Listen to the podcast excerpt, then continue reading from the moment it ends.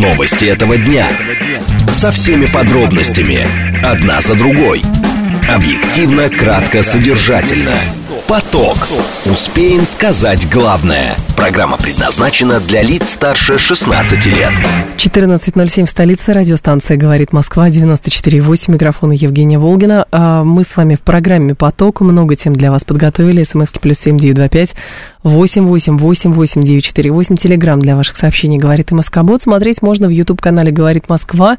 Стрим там начался. Сейчас давайте с движения в городе. Движение. Движение в городе э, трудное довольно, 6 баллов показывает Яндекс по МКАДу. Основные затруднения. Начинается пробка э, примерно от съезда на Косинское шоссе, и это внутренняя сторона, э, между э, Каширским шоссе и Косинским, вот так скажу, и внешняя сторона тоже стоит в районе Держинки, будьте внимательны. Есть еще затруднения между Минкой и, соответственно, Киевским шоссе. А затруднения еще довольно серьезные в районе Рублево-Успенского шоссе, далее Новорижское шоссе и Ленинградское шоссе. Вот здесь это внутренняя сторона, внешне то же самое. Третье транспортное кольцо. Проехать можно только на небольшом участке внешней и внутренней стороны, а, начиная примерно от Ленинского проспекта и до э, Волгоградки. Все, в остальных местах туговато. Ну, еще Лефортовский тоннель хорошо едет. Садовое кольцо, здесь э, туго везде. Э, Закладываете дополнительно еще, наверное, минут 15 даже, если э, ваш путь лежит через Таганский узел. И набережная Кремлевская, тоже Москворецкая набережная, вот здесь Раушская набережная, будьте внимательны, пробки есть. Бульварное кольцо, кстати, едет нормально. Слушать. Думать. Знать. Говорит Москва. 94 и 8 FM. эм. Поток. Новости этого дня. В МВФ признали устойчивость экономики России к санкциям. Владимир Путин сказал, что объем отрасли беспилотников в России может достичь 1 триллиона рублей. В ООН предрекли положение на грани голодной смерти для миллиона человек на планете. В НАСА назвали сроки схода МКС с орбиты. В «Умных парнях» у нас сегодня психолог Зара Артюнян. Будем говорить про то, что в Молдавии будут штрафовать за георгиевские ленты. Будем говорить про преследование блогеров, но в контексте, почему им удается так много зарабатывать на марафонах всяких и пропаганде такого образа жизни. Будем говорить про празднование 1 мая. В общем, не переключайтесь. Поток. Успеем сказать главное. Итак, в МВФ признали устойчивость экономики России к санкциям. При этом, по прогнозам экспертов Международного валютного фонда, в 2023 году Россию ждет резкое снижение налоговых поступлений. А, Экономика оказалась более устойчивой к санкциям, чем изначально ожидали многие эксперты. После резкого падения во втором квартале прошлого года экономика серьезно восстановилась в третьем и четвертом кварталах. А, Спад сократился до 2,1%. Фонд напоминает, что ожидает роста ВВП России в 2023 году на 0,7%. 7%. Значительное улучшение в торговле и устойчивые объемы экспорта нефти привели к рекордным показателям в нефтяной и газовой прибыли и поддержали экономику. Владимир Григорьев с нами, кандидат экономических наук, эксперт в сфере финансов и банковского дела. Владимир Николаевич, здравствуйте. Здравствуйте, Евгения. Скажите, пожалуйста, за счет чего э, удалось достичь все-таки такой устойчивости, которую даже иностранцы признают, Международный валютный фонд? И самое главное, каков у нас запас прочности, чтобы в таком режиме существовать дальше? А, Ну, э, тогда сначала на первую часть Да, вопроса. давайте. Ну, во-первых, э, вы знаете, первое, что необходимо отметить, э, это то, что и правительство, и Центральный банк э, оказались, в общем-то, готовыми э, действовать в очень сложной, в общем-то, действительно беспрецедентной обстановке. Нам свойственно критиковать власти, чаще даже ругать, но нельзя не признать того, что действительно был проявлен очень высокий профессионализм, адекватность и быстрота реагирования на вот тот пакет санкций, ограничений и всех прочих радостей в кавычках, которые мы получили от бывших партнеров. Поэтому я бы поставил, наверное, это э, на первое место. Э, На первое место это поставил, потому что в такой обстановке реально работать очень сложно. А власти себя проявили на очень высоком уровне. И с точки зрения э, прямой поддержки э, предприятий, и с точки зрения изменений, которые оперативно вносились э, в нормативные акты, в законодательстве, в общем-то, это действительно было сделано на высоком уровне. Это раз. Второе, у нас все-таки экономика оказалась в определенной степени вот э, предыдущими годами подготовлена к этому шоку. Но я бы выделил два момента, которые очень важны. Прежде всего, это то, что касается сельского хозяйства и пищевой промышленности, потому что, ну, будучи объективным, нельзя не отметить, что, скажем, за после вот Крыма э, угу. здесь налицо колоссальный прогресс. Ну, случись подобное 8-9 лет назад, мы бы просто не могли бы это пережить. Сейчас можем, потому что у нас совершенно уже другое состояние в этой отрасли. И также я бы отметил отрасль финансовую, которая у нас практически не пострадала, даже несмотря на блокировку резервов Центрального банка. Вот, то есть мы в этом плане банковская система и то, то есть, в общем-то, деньги, которые важны для всех людей, и то, что они едят, это казалось на самом высоком уровне. Вот. Ну, не только это, я просто крупными мазками так говорю, не только угу. это, конечно. Вот. Кроме этого, э, в общем-то, надо отдать должное, что российский бизнес оказался очень адаптивным.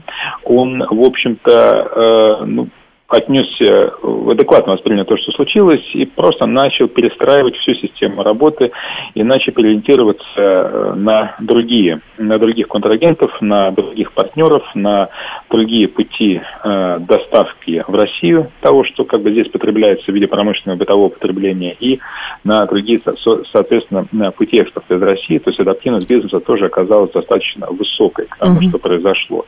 Четвертый момент, ну, надо сказать, что, конечно, э, была неплохая, э, в общем-то, подушка безопасности в том плане, что э, у нас были очень большие показатели импорта по последнему кварталу 2021 года и началу года 2022. Это, конечно, тоже помогло пережить вал санкций. Угу. Следующий важный момент. Э, санкции э, вводились, и вот эффект, который от них ожидали те, кто их вводил, он во многом был основан на том, что если не все, то абсолютно большинство стран мира в значительной степени поддержат Запад в этих санкциях. А этого не произошло. Да, не все так просто, в том числе со странами, которых мы считаем союзниками. Есть определенные проблемы, но в целом большая часть мира все-таки, даже та, которая выразила так сказать, э, ну, э, несогласие с действием нашей страны, но к санкциям не присоединилась, тем не менее. Это тоже очень mm-hmm. важный фактор поддержки, и он, кстати, сохраняется. А, ну, вот это, наверное, э, основные факторы, которые я бы отметил, э, которые помогли нам выстоять. Вот теперь то, что касается второй части вопроса, а, как долго мы будем сохранять запас прочности, ну, здесь, конечно, э, ну, во-первых, я бы отметил, что тоже Международный фонд теперь уже прогнозирует, пусть незначительный, но рост экономики России меньше, чем ВВП, чем на 1%, правда, но тем не менее прогнозирует рост. Но я бы сказал, что в условиях э, такого давления это уже победа. Вот, знаете, я думаю, что, наверное, у нас достаточно высокий запас прочности, вот, э, и я думаю, что с учетом того, что э, ну, самое главное, что заключается в том, чтобы заработали программы, в том числе много из того, что озвучил премьер во время выступления в парламенте. То есть если действительно у нас э, вот те деньги, которые активно вкладывались в последние годы, не только в прошлом году, uh-huh. в экономику, в самые разных направлениях, это и машиностроение, и электроника, и, и тоже сельское хозяйство, если это будет давать отдачу, а рост экономики, предполагаемый, даже МВФ, все-таки предполагает, что отдача будет, тогда, соответственно, мы сможем пережить достаточно благополучно и э, текущий год, ну а в будущем, если мы переживем, я думаю, мы сможем идти на, на территорию роста. Вот в этом году уже самое главное, чтобы, соответственно, была отдача от э, всех тех усилий, э, э, в области экономики, которые э, предпринимались и властью, и бизнесом в течение прошлого года. Поэтому если... Я думаю, что... ну и при этом, конечно, для нас важно, чтобы по-прежнему мы ну, я думаю, никакой изоляции нет, как все на самом деле видят. Вот я думаю, что, в общем-то, э, вот фон э, таких взаимоотношений mm со странами за пределами Запада, то есть с Латинской Америкой, большей частью Азии, Африки, будет достаточно благоприятно. Я думаю, что вот при сохранении вот этих двух факторов, то есть не поддержки Запада другими странами и, соответственно, наших вот усилий э, внутренних, я думаю, что, в общем-то, запас прочности у нас достаточный и поможет нам этот год благополучно пережить. Владимир Николаевич, но, э, как кажется, э, возникает опасение у представителей финансовых властей по поводу дефицита бюджета. Вот Силуанов говорит, сейчас, значит, изыскиваются эти деньги у предпринимателей, единоразовый вот этот сбор, вот, который поможет какие-то дыры залатать. Но параллельно с этим ведутся разговоры что а, такими действиями вряд ли власти ограничатся, и велики риски, например, пересмотра налогового законодательства в сторону повышения сборов. Как вы это оцениваете? Я думаю, вы знаете, я думаю, что это вероятно. Я думаю, что это вероятно. Более того, скорее всего, это даже неизбежно. А, я, то, что касается вот и разовых взносов крупного бизнеса, я думаю, что эти взносы будут не разовыми, а постоянными. А, это, конечно, неприятно, но ну, нужно отдавать себе отчет в том, что возможности по наполнению бюджета, они э, все-таки э, не беспредельные у властей за счет вот текущих возможностей, которые есть. Поэтому я думаю, что это начнет носить социальный характер. И я думаю, что э, скорее всего, действительно речь пойдет о том, что у нас будут определенные изменения в налоговой политике, но единственное, я уверен в том, что, скорее всего, они все-таки будут вводиться Э, в основном, мне кажется, акцент вначале будет сделан на э, тех направлениях, которые, в общем-то, не являются социально критическими для, э, для большинства uh-huh. населения. То есть вот простого роста НДФЛ, например, мне кажется, не будет. Но то, что будут увеличены, скажем, налогообложения. Вот помните, периодически поднимался вопрос о налоге на предметы роскоши. Конечно. Вот я думаю, что в этом направлении, скорее всего, вот я думаю, что это наиболее вероятные кандидаты на повышение э, налогов, что как бы, угу. ну, это, собственно говоря, ничего здесь специфически российского нет, э, и специфически даже применимо к нашей ситуации тоже нет. Э, в, в человеческой истории и в нашей стране, и в других странах власти, когда испытывали дефицит, они, среди всего прочего, обкладывали повышенным налогом вот то, что относится к этой сфере. То есть, если вы там готовы покупать автомобиль, который стоит миллион долларов, ну, заплатить еще миллион долларов за то, что вы его купили. Я условно говорю, да. вот, но это э, вот та логика, в которой, я думаю, власти будут действовать. Я думаю, вот, вот, вот сферы такого рода, они как раз-таки первые кандидаты на Э, рост налогообложения. Я думаю, что это будет сделано. Спасибо большое, Владимир Николаевич. Я вас благодарю. Владимир Григорьев был с нами, кандидат экономических наук, эксперт в сфере финансов и банковского дела. А, как раз в тему сейчас заявления Силуанова, министра финансов, Минфин не допускает точечных изменение разового платежа в бюджет для отдельных компаний, которые должны будут его платить. Корректировка демпфера не должна привести к неконтролируемому росту цен на топливо. А Минфин, напомню, хочу, э, хочет донастроить топливный демпфер, сэкономить для бюджета 30 миллиардов рублей в месяц. А предложение как раз готовится сейчас. А что еще есть? Значит, провел Минфин первый аукцион по размещению облигаций федерального займа на Петербургской валютной бирже. И Россия, э, Минфин в ближайшее время уже внесет в правительство законопроект о разовом платеже компании в бюджет на 300 миллиардов рублей. Внимание! Говорит Москва. 94 и 8 FM. Эм. Поток. Успеем сказать главное. А Владимир Путин считает отрасль беспилотной авиации важнейшим направлением деятельности страны и очень перспективным. По его словам, объем отрасли может достигать триллиона рублей. Об этом он заявил на встрече с представителями организаций в сфере беспилотных авиационных систем, прошедшей в Московском индустриальном парке Руднева. Сейчас мы только и с коллегами смотрели, я видел нарисованную цифру. На ближайшее время объем отрасли 500 миллиардов рублей. Со мной тут же согласились, что это очень консервативная оценка. Скорее всего, если мы а, все же вместе, государство тоже будем работать активно, то это будет триллион рублей. А, по мнению президента, отрасль беспилотной авиации важная и интересная, потому что за ней будущее. Также в отрасли концентрируются самые последние разработки по целому ряду направлений. И в итоге а, президент призывает к тому, чтобы работать в этой сфере активнее, пишет коммерсант. Константин Севков с нами, зампред, а, зампрезидента Российской Академии ракетных и артиллерийских наук по информационной политике, доктор военных наук. Константин Валентинович, здравствуйте. Здравствуйте.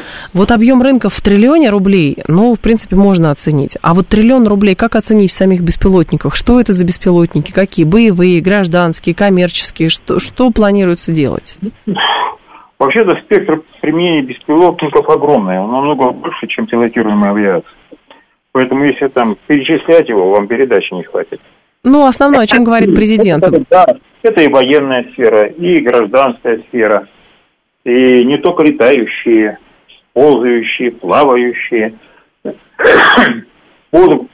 уходящие под воду. Это все эти беспилотники не могут быть. Так. Ну, поэтому, ага.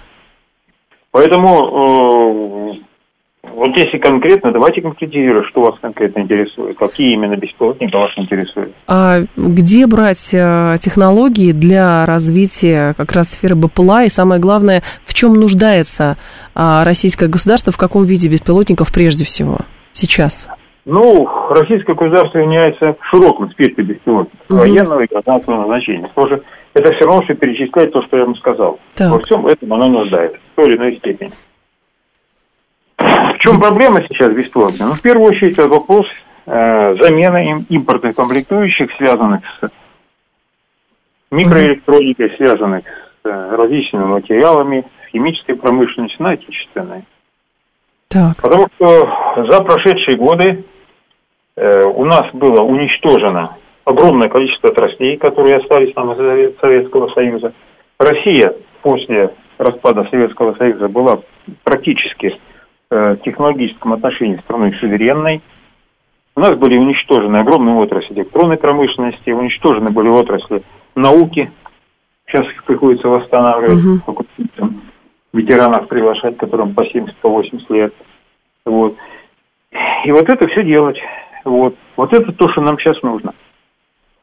А, технология... Что беспилотников, да. то беспилотники, они бывают очень простые, такие, как, ну, я говорю о военных угу. простейшие, такие, как, например, Герань-2, ну, их налепить вообще проблем никаких не составляет. А есть сверхсложные, такие, например, как беспилотник, такой, как, например, охотник, или так, как, такой беспилотник, как торпеда Посейдон, угу. беспилотник. Диапазон очень большой. Если говорить о применительно к специальной военной, то есть операции, так. Там, конечно, приоритет это э, легкие беспилотники типа Герань-2, разведывательные, ударные, разведно-ударные, большого радиуса действия, малого радиуса действия тактически. Но пока это все делается в авральном режиме, ну то есть условно откуда-то... Ну а на... что делать? А что делать? В авральном режиме вообще вся Россия сейчас живет. Угу. Потому что мы до сих пор в авральном режиме восстанавливаем то, что разрушалось 30 лет. И, кстати, те, кто разрушал, до сих пор еще ответственности за все это не понеслись. Вот. Где... Последствия Сердюковской реформ, но до сих пор, до сих пор не, не до конца преодолены. А этот господин до сих пор, между прочим, находится на высокой должности.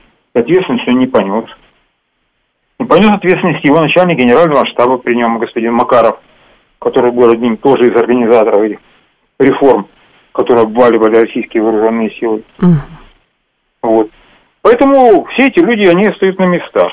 Поэтому саботаж идет по полной программе по всем направлениям. Поэтому они, конечно, не о Сердюкове конкретно, не Макарове, а вообще, в принципе, о пятой колонии. Какое количество, с вашей точки зрения, сейчас, если такие деньги будут вложены в эту сферу, мы уже можем выпустить с учетом того, что практика показывает, там, например, со стороны использования беспилотников со стороны ВСУ, то есть, условно, старые стрижи, которые переделываются под ударную боеголовку, уже там наглядно показали, что ВСУ хотят иметь длинную руку и так далее. А разовые запуски беспилотников вообще, а в принципе, ни о чем не говорят.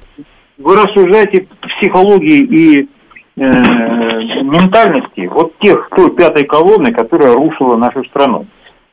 Там один триллион долларов. А что, этот один триллион долларов, каждая бумажка побежит и начнет чего-то там Секунду, делать? Константин Валентинович, во-первых, не надо меня, пожалуйста, уравнивать Хорошо, с теми людьми, которых вы сказали. Моя задача здесь вам вопросы задавать. Вы согласились я, в эфир, я, я, отвечаю, вышли? Я вам отвечаю, я вам отвечаю. Нет, просто это философия такая, я хочу обратить внимание. Философия один триллион рублей.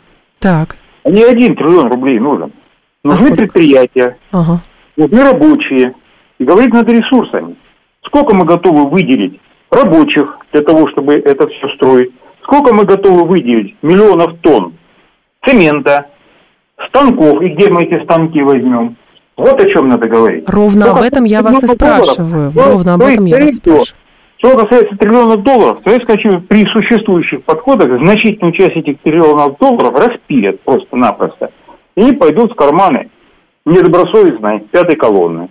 Скорее всего. Короче говоря, ничего не будет.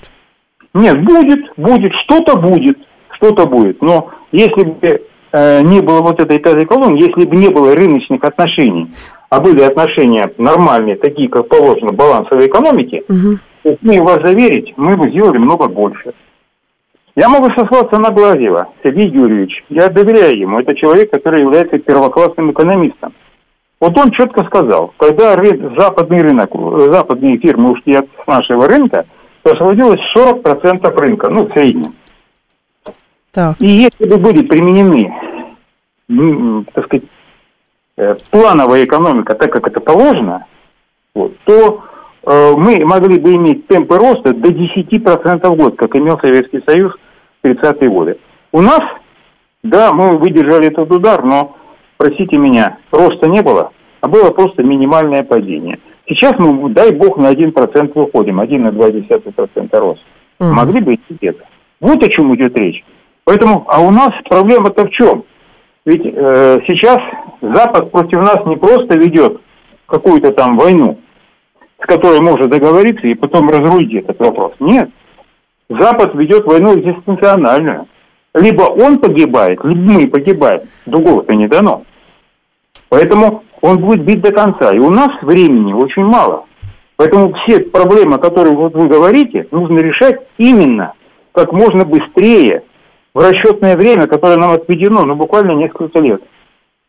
И Знаете... за это время вот такими подходами задачу не решить. Не триллионы долларов должны быть рассуждениями быть, а четкий план по конкретному выпуску. Открывать надо угу. Э, учебные заведения, которые уничтожены по подготовке рабочих, инженеров, ученых. Открывать надо, наращивать, создавать предприятия по, по производству микросхем, и не только их, потому что за этими предприятиями мало построить фабрику, нужно еще подготовить соответствующее количество уч, э, рабу, рабочих, инженеров, которые там будут работать. Для этого нужно переделывать систему образования, уходить от этого ЕГЭ идиотского. Вот. И много чего другого делать. То есть нужен план работы. И этот план работы посредством, э, так сказать, рыночных механизмов не реализовать. То есть сейчас этого плана нет, вы считаете, да? Да, этого плана сейчас полноценного плана нет. По отдельным отраслям есть, но тут план состоит в том, что нужно не просто по отдельным отраслям вот национальные проекты делать. Этого мало.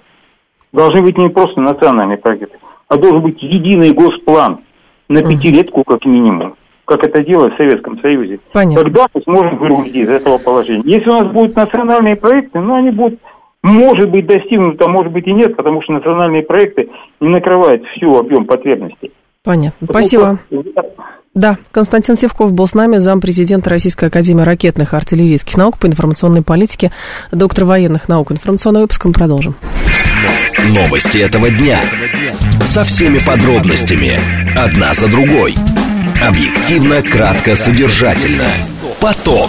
Успеем сказать главное.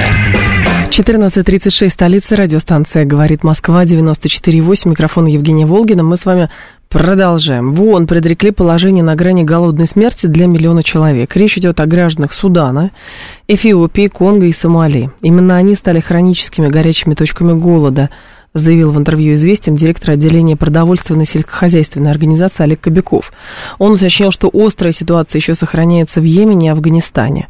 По подсчетам специалистов, там за чертой а, нищеты даже находится едва ли не 95% населения в этих странах. Вот. И, ну, честно говоря, удивляет а, данный всего миллион человек, Хотя традиционно всегда говорят, что там а, обычно люди на грани голода или в стадии хронического голода на большей части африканского континента находится и в ряде среднеазиатских и ближневосточных стран.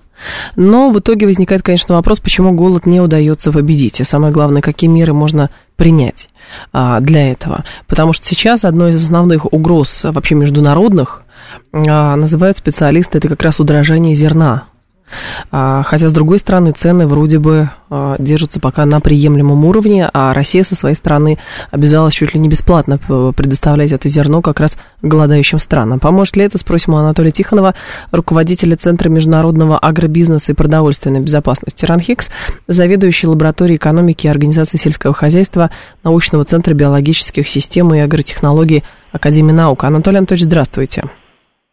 Добрый день. Скажите, пожалуйста, оценка в миллион человек не занижена ли? Как вы думаете? Оценка голодающих, ну, конечно, у нас э, занижена. Но, вы знаете, есть разные методики.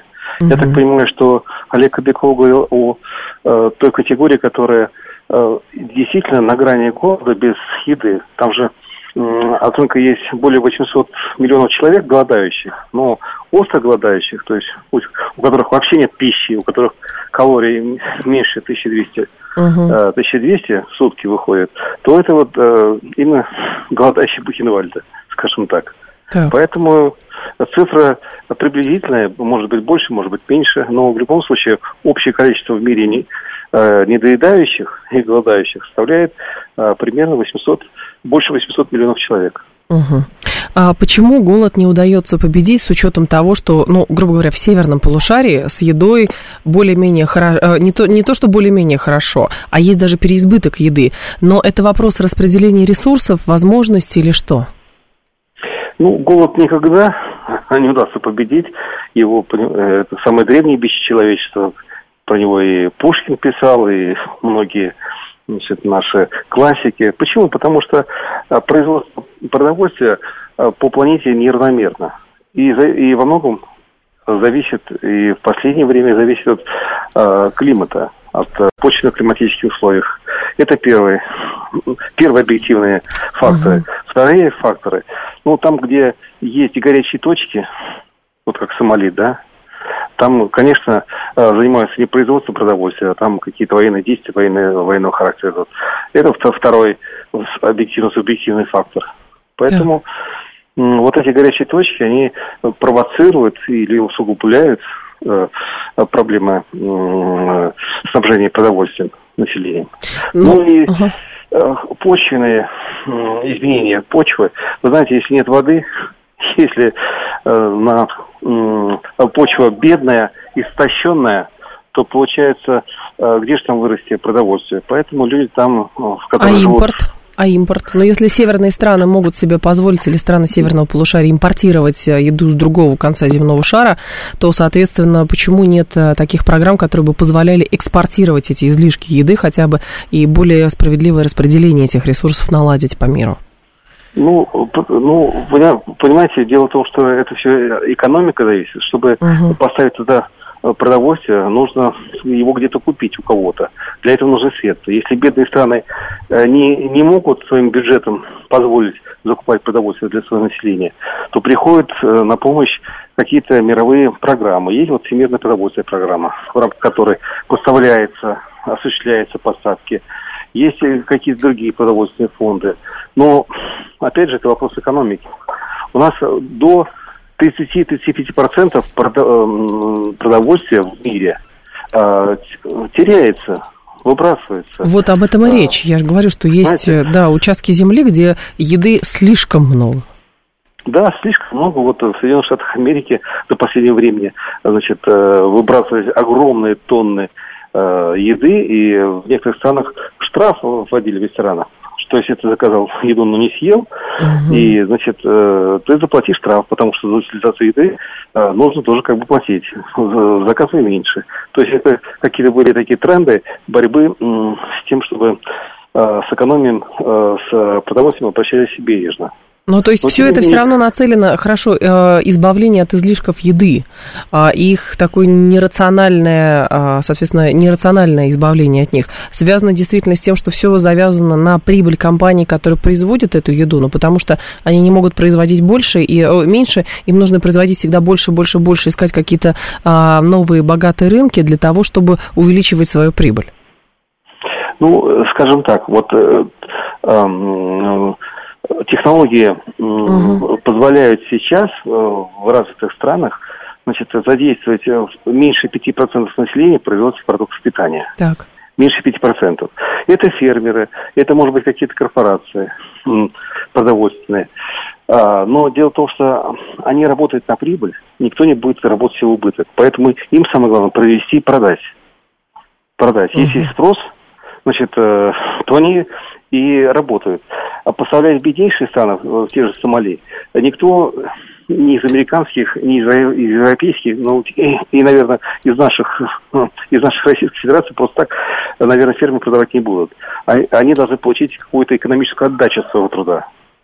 Но... И именно поэтому, угу. именно поэтому вот эти фонды и э, всемирная продовольственная программа, ну, скажем так, вопрос борьбы с голодом – это вопрос не одной страны, и ни одного континента. Это вопрос э, э, глобальный, и решать его нужно всем миром. Ну вот я читала, так. читала заявление ООН, которое показывало, значит, миллиардерам план по борьбе с голодом, и это был, по-моему, 21 что ли, или 22 год, и они прям план выстроили такой. Значит, продовольственной программе нужно 6,5 миллиардов долларов, деньги спасут от голода 42 миллиона людей в 43 странах мира, 3,5 миллиарда из них потратят на продукты питания и их доставку. То есть, казалось бы, не, вообще не космические суммы, не астрономические. Для того, чтобы, как бы, и получается, рецепты борьбы с голодом есть, но почему-то им не пользуются. Ну, понимаете, вопрос, наверное, э, ну, проблема с голодом не в том, чтобы богатые или страны, которые, э, которые имеют развитое сельское uh-huh. хозяйство, должны э, бесплатно снабжать э, население тех стран, где плохо что-то растет. Я думаю, нужно в всех странах, в которых что-то плохо растет, и почвенно-климатические условия, оказывать, конечно, разные какие-то вещи, но в любом случае нужно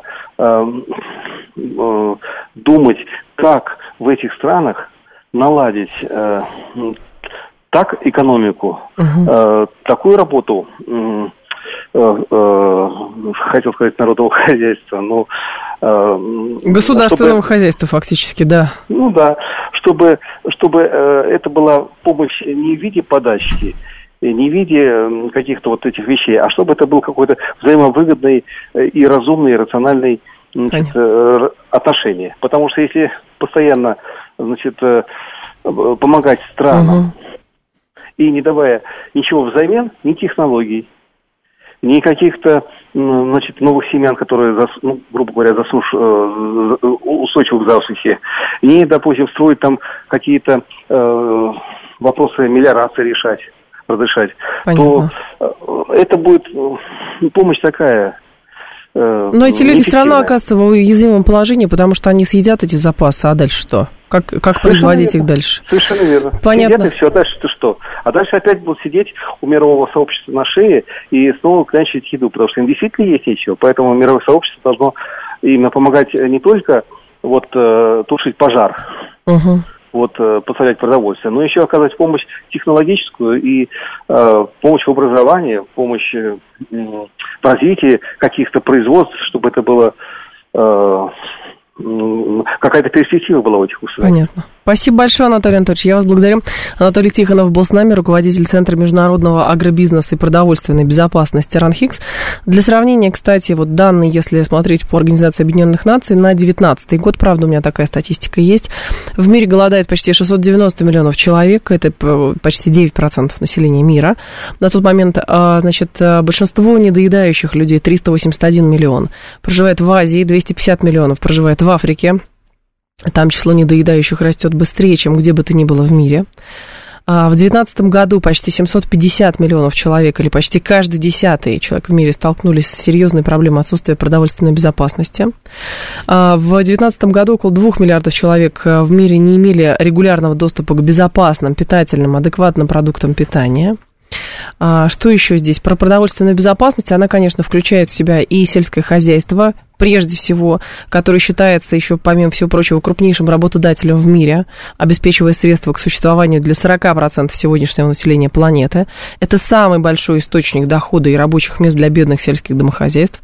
500 миллионов мелких фермерских хозяйств преимущественно значит, обеспечивают до 80% потребляемой пищи. И с начала прошлого века на фермерских полях было утрачено примерно 75% видов сельскохозяйственных культур.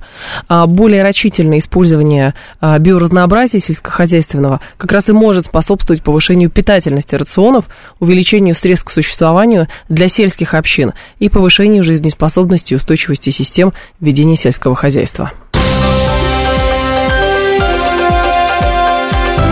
Внимание! Говорит Москва. 94 и 8 FM. Эм. Поток. Успеем сказать главное. В НАСА назвали сроки схода МКС с орбиты. Это произойдет в 2030-31 годах, заявили на слушаниях в Конгрессе. А заявление сделал глава аэрокосмического агентства Билл Нельсон. Он напомнил, что после этого работу на околоземной орбите планируется вести на частных коммерческих станциях. США, Европейский Союз и Япония ранее заявили о планах продолжать работу на МКС до 30 года.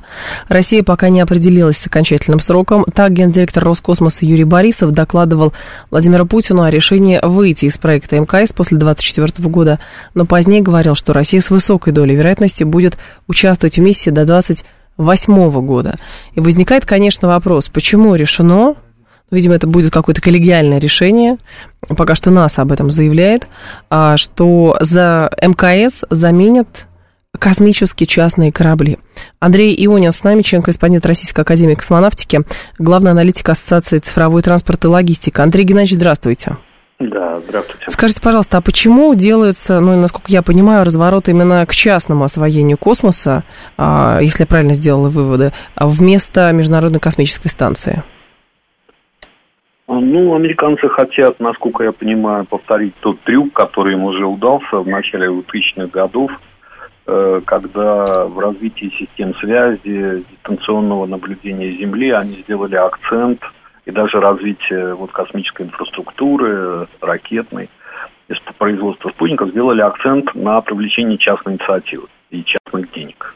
Uh-huh. Вот образцом всего этого, как бы показателем, рекордом является компания SpaceX Илона Маска. Вот. Ну, на самом деле, возможно, и самым главным а, таким достижением. Вот. Ну, то есть успех был на этом пути, и сейчас вот они считают, что в пилотируемой космонавтике тоже можно достичь такого же результата, ориентироваться на частную инициативу, частные деньги и переключить, по крайней мере, около Земли пилотируемую космонавтику вот на частников. Но получается, а Андрей Геннадьевич... сосредоточиться да. на лунной программе. Ну, ага. такой замысел. А есть ли в таком замысле все-таки свои уязвимости? Потому что если долгое время, насколько я понимаю, была такая идея развития, как бы общего развития космического пространства, то сейчас мы отматываем на некоторое время назад и говорим, а давайте опять к конкуренции вернемся. Смотрите, ну, э, возможно, здесь и есть какой-то резон, да, потому что, ну, понятно, американцев ни у кого, наверное, нет возможности в одиночку финансировать и околоземную пилотируемую космонавтику из национального бюджета, и угу. лунную, лунная программа будет э, крайне затратна. Американцы ее, так я понимаю, собираются делать в одиночку, ну, с своими партнерами э, западными потому что никто больше к ним в эту программу не пойдет. Все крайне затратно, то есть это такой экономия, потому что тут надо понимать, что когда это все было сказано, вот, о конкуренции с Китаем на Луне, тот же самый господин заявил буквально вот сегодня, да, и вот об этом, о частной космонавтике в пилотируемом космосе – Э, сейчас идет обсуждение в Конгрессе США бюджета на следующие годы для НАСА, да, угу. поэтому, э, показывая угрозы, там это как бы такая двухходовка. С одной стороны, руководитель НАСА говорит, что нам надо дать денег и очень много, очень, это очень большие деньги. Надо дать денег на Луну, а вот, это как бы то, что он получает, это для него пряник, да, вот. А в качестве кнута он там показывается, а то, а то китайцы собираются захватить южный полюс Луны.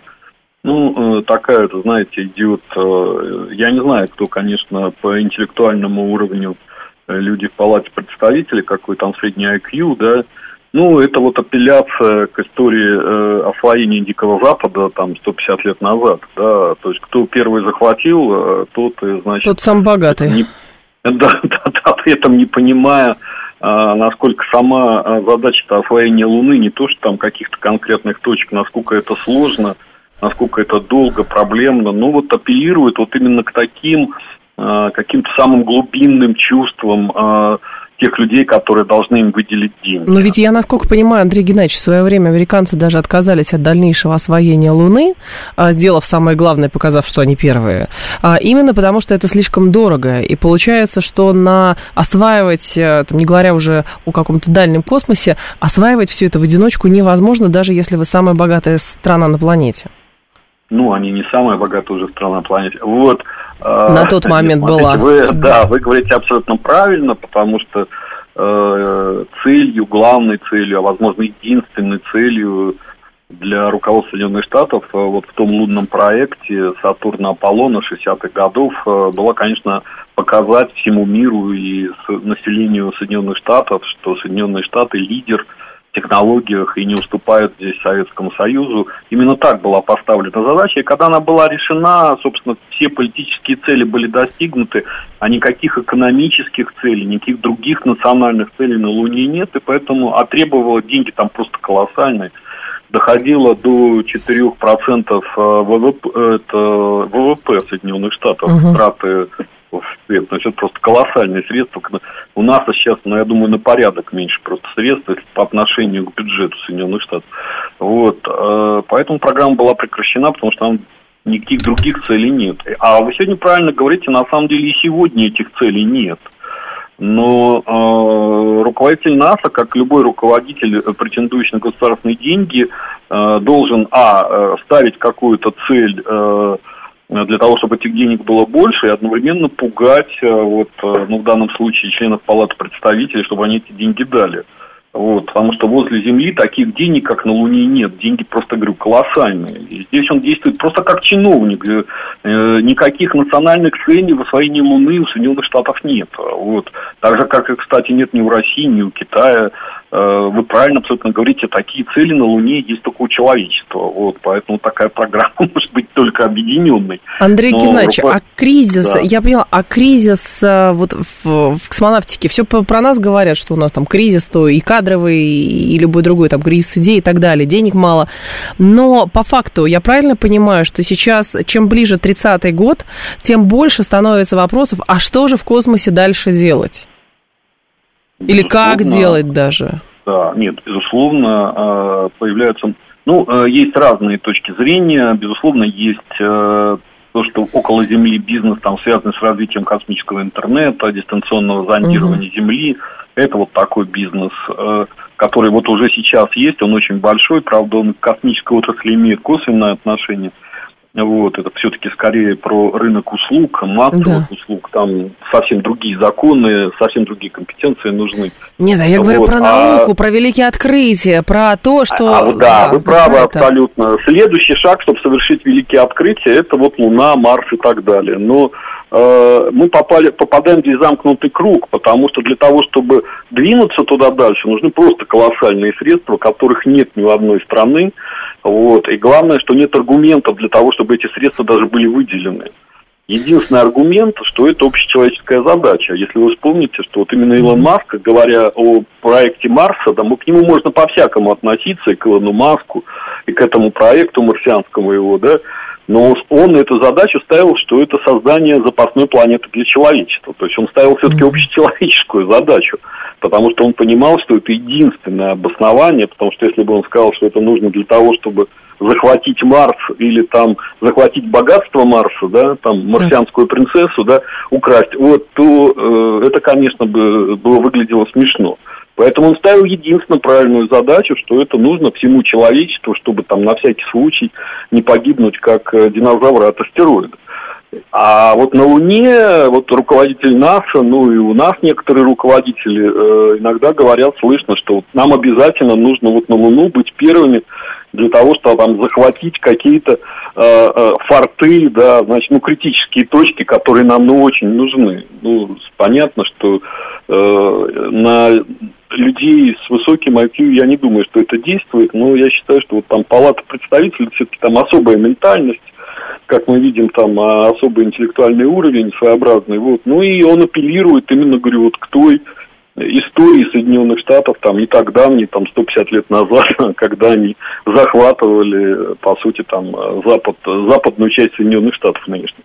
Вот, вот туда идет апелляция. Вот, поэтому, ну да, вот, то есть надо к этому относиться надо спокойно, именно как э, попыткам НАСА выбить денег хоть сколько, да, хоть сколько, да, на, э, для себя в свой бюджет вот под эту лунную программу. Потому что, повторю, это действительно колоссальные деньги, и плох тот бюрократ, который не пытается увеличить свой бюджет. Нет, это естественно, вот. но это лишний раз э, повод еще и самим как бы задуматься, потому что, ну, если вот э, окажется странным, что если МКС и вообще проект, э, значит, работа на околоземной орбите будет признан каким-то уже исчерпанным, то, соответственно, а дальше невозможно, потому что денег нет, и получается, что люди спустятся на Землю.